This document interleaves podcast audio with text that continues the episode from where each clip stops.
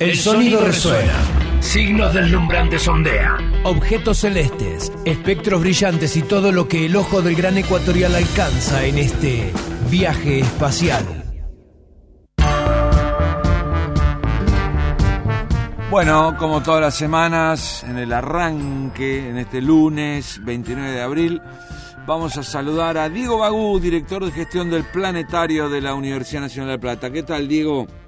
Hola Jorge, buen día, ¿cómo estás? Muy bien, buen día, gracias por atendernos como siempre.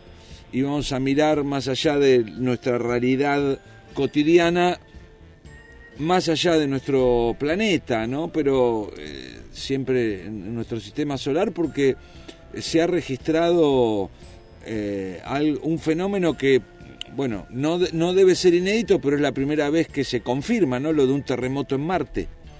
Algo así, exactamente. Como, como sabés, Marte es de los planetas eh, que más ha interesado a la humanidad por siempre y de hecho es el planeta que más naves ha recibido, pero por lejos. El planeta que más naves hemos enviado, eh, de las cuales mm, vale mencionar solo la tercera parte han, han podido descender, o sea, de todas las que tenían como objetivo descender a la superficie, solamente la tercera parte ha logrado hacerlo de manera exitosa porque eh, es muy muy complejo por diversos motivos que otro día podemos llegar a, conversar desde ya. Eh, es, muy complejo aterrizar en Marte. La topografía de Marte es... Más, que la topografía, entran a jugar eh, dos factores que son una atmósfera no tan densa como la terrestre y que por lo tanto eh, no te permite frenar, desacelerar con la, nave a la velocidad que viene desde la Tierra. Por otro lado, tiene una gravedad, sí, que eh, te atrae significativamente. Digo, no es la gravedad de la Tierra, pero tampoco la de la Luna. La de la Luna es la sexta parte de la terrestre. Marte tiene la tercera parte. Entonces, ¿qué quiero decir con esto? Cuando vos vas llegando a Marte a miles de kilómetros por hora, tenés que frenar mucho y la atmósfera no te permite frenar eh, todo lo que vos necesitas. Y aparte el planeta te atrae eh, con determinada fuerza que si no tenés un sistema, digamos, para poder descender eh, de manera controlada, o sea, bajar mucho la velocidad, te estrellas. realmente es, bastante complejo. Bueno, de hecho solamente los Estados Unidos con la NASA han logrado poder este, descender de manera controlada en Marte. Y la última vez que se logró fue en noviembre del año pasado, noviembre de 2018, con la eh, sonda espacial InSight. Es una nave de la NASA que tiene como objetivo principal estudiar el interior del planeta. De hecho, tiene el instrumento más importante de la nave, eh, es un sismógrafo. Es la primera vez que se instala un sismógrafo eh, más allá de, la Tierra, exceptuando por supuesto la Luna. En la Luna los astronautas del Apolo habían, habían instalado eh, algunos sismógrafos, es la primera vez que se instala uno en Marte, con la idea de eh, intentar eh, tomar registros, ¿no? Este, registrar señal de alguna especie de terremoto o temblor, por pequeño que sea, en el planeta rojo, porque si así fuese, eso nos permitiera eh, nos permite estudiar el interior del planeta. Y bueno, y la cuestión es que aparentemente hubo uno, eh, hubo un terremoto pequeño, por cierto, comparado con, lo que pueden ser los terrestres, muy, muy pequeño, pero la nave pudo detectarlo. Había, había, el sismógrafo este había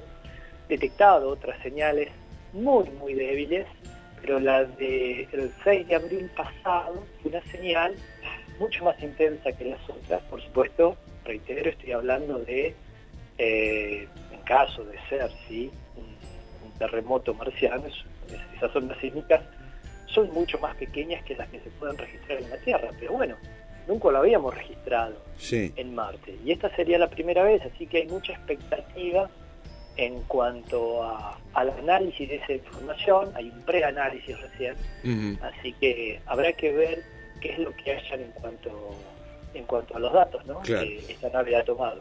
Yo decía que es en algún punto inédito porque es la primera que se registra, pero teniendo en cuenta eh, la, conformación de los planetas, eh, antes de la llegada de estas naves se deben haber registrado otros movimientos sísmicos en Marte.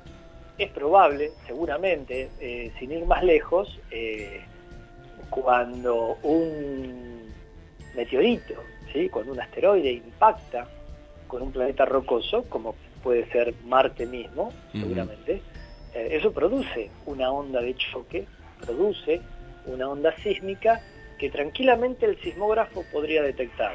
Sin ir más lejos, todavía no se sabe si esta, si esta señal fue justamente o por un movimiento interno en el planeta, originado, originado por debajo de la, de la corteza marciana, o si fue justamente una onda provocada por el impacto de un meteorito.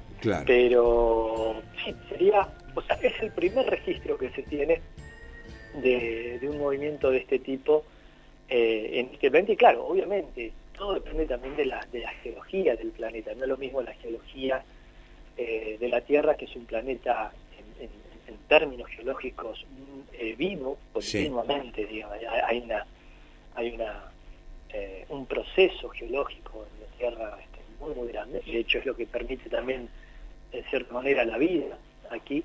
Eh, en cambio, Marte se lo considera eh, muerto, digamos, en ese, sentido. Pero bueno, hasta el día de hoy, justamente uno envía naves a... Digo, Marte no tiene una tectónica de placas como puede tener, como tiene nuestro planeta justamente. Claro. Entonces, eh, de producirse terremotos serían mucho más esporádicos que los que podemos tener aquí en la Tierra, pero bueno, este, justamente eso es lo que nos permite poder entender el interior del planeta, que es la, el principal objetivo de esta misión. Así es. Vos nos decías que bueno, las misiones Apolo fueron dejando sismógrafos en la Luna. Allí sí hubo registros de movimientos. Sí, sí, sí, eh, tal cual, dejaron cinco, cinco eh, seis, seis, perdón, seis eh, sismógrafos y continuamente se detectaban movimientos. Bueno, e, eran tan, tan precisos esos instrumentos que desde ya la misma actividad de los astronautas en la superficie era detectada, ni hablar cuando los módulos lunares despegaban eh, hacia la Tierra eh, en, viaje de regreso. Y aparte también la caída, ¿sí? como estábamos describiendo en el caso de Marte, la caída de meteoritos en la Luna, que la Luna al no tener atmósfera, obviamente, hay muchos más impactos que los que puede haber en Marte o en la Tierra. No, hay un filtro en ese sentido. Así que toda esa caída de meteoritos los sismógrafos eh, lo detectan perfectamente y es lo que permitió también justamente esos datos, eh, más las rocas que trajeron los astronautas del Apolo, es lo que permitió tener un modelo mucho más preciso de cómo es la Luna por dentro. Eh, también muy distinta a lo que es el sistema de placas tectónicas de nuestro planeta. Absolutamente, absolutamente. de hecho, la Luna no tiene una tectónica de placas como, como la Tierra. Somos un planeta raro en ese sentido, pero ya el hecho de que, de que existe la vida. Eh, sí, sí, no, no, no tiene una tectónica de placas como, como la terrestre. Bien, bueno, este dato entonces del sismógrafo en Marte es importante para conocer, como vos nos decías, el interior del planeta, un planeta rocoso. Entonces, recordemos que de los planetas del sistema solar hay algunos que son gaseosos. Exactamente. El sistema solar lo podemos dividir en, en, lo que respecta a planetas, porque el sistema solar es mucho más grande. Sí. En lo que respecta a los planetas principales, lo podemos dividir en, en dos grandes grupos, como, como vos estás describiendo. Los más cercanos al Sol son los planetas rocosos, los planetas interiores, Mercurio, Venus, la Tierra, Marte. Luego viene un cinturón de asteroides, ¿sí? donde se concentra la mayor cantidad de asteroides del sistema solar. Sí. Y luego vienen los planetas gaseosos, Júpiter, Saturno, Urano y Neptuno, los gigantes gaseosos, algunos también los llaman los gigantes helados, porque ya hay muy bajas temperaturas ya a esas a esas distancias del Sol. Y bueno, lo que permiten estas naves, como siempre decimos, ¿no? Es comprender un poquito, un poquito mejor todos estos cuerpos del sistema solar, porque cuando uno puede detectar esas ondas sísmicas, las ondas sísmicas que se propagan por el interior del planeta, de acuerdo a cómo llegan, qué información traen, justamente nos están describiendo de manera indirecta cómo es el planeta por dentro. Por eso tanto interés en instalar un sismógrafo, por ejemplo, en Marte. Así es. Bueno, digo, ¿cómo viene la actividad en el planetario para los fines de semana? ¿Es la habitual?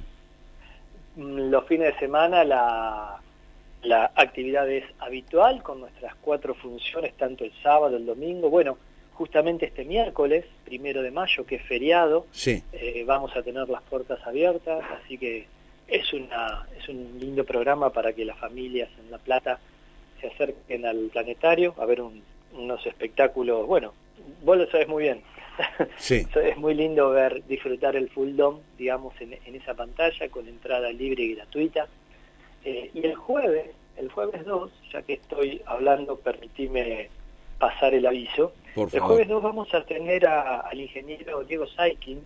Eh, Diego es un ingeniero eléctrico y tiene un máster en, en ciencias de la computación y robótica y desde hace muchos años vive en Israel.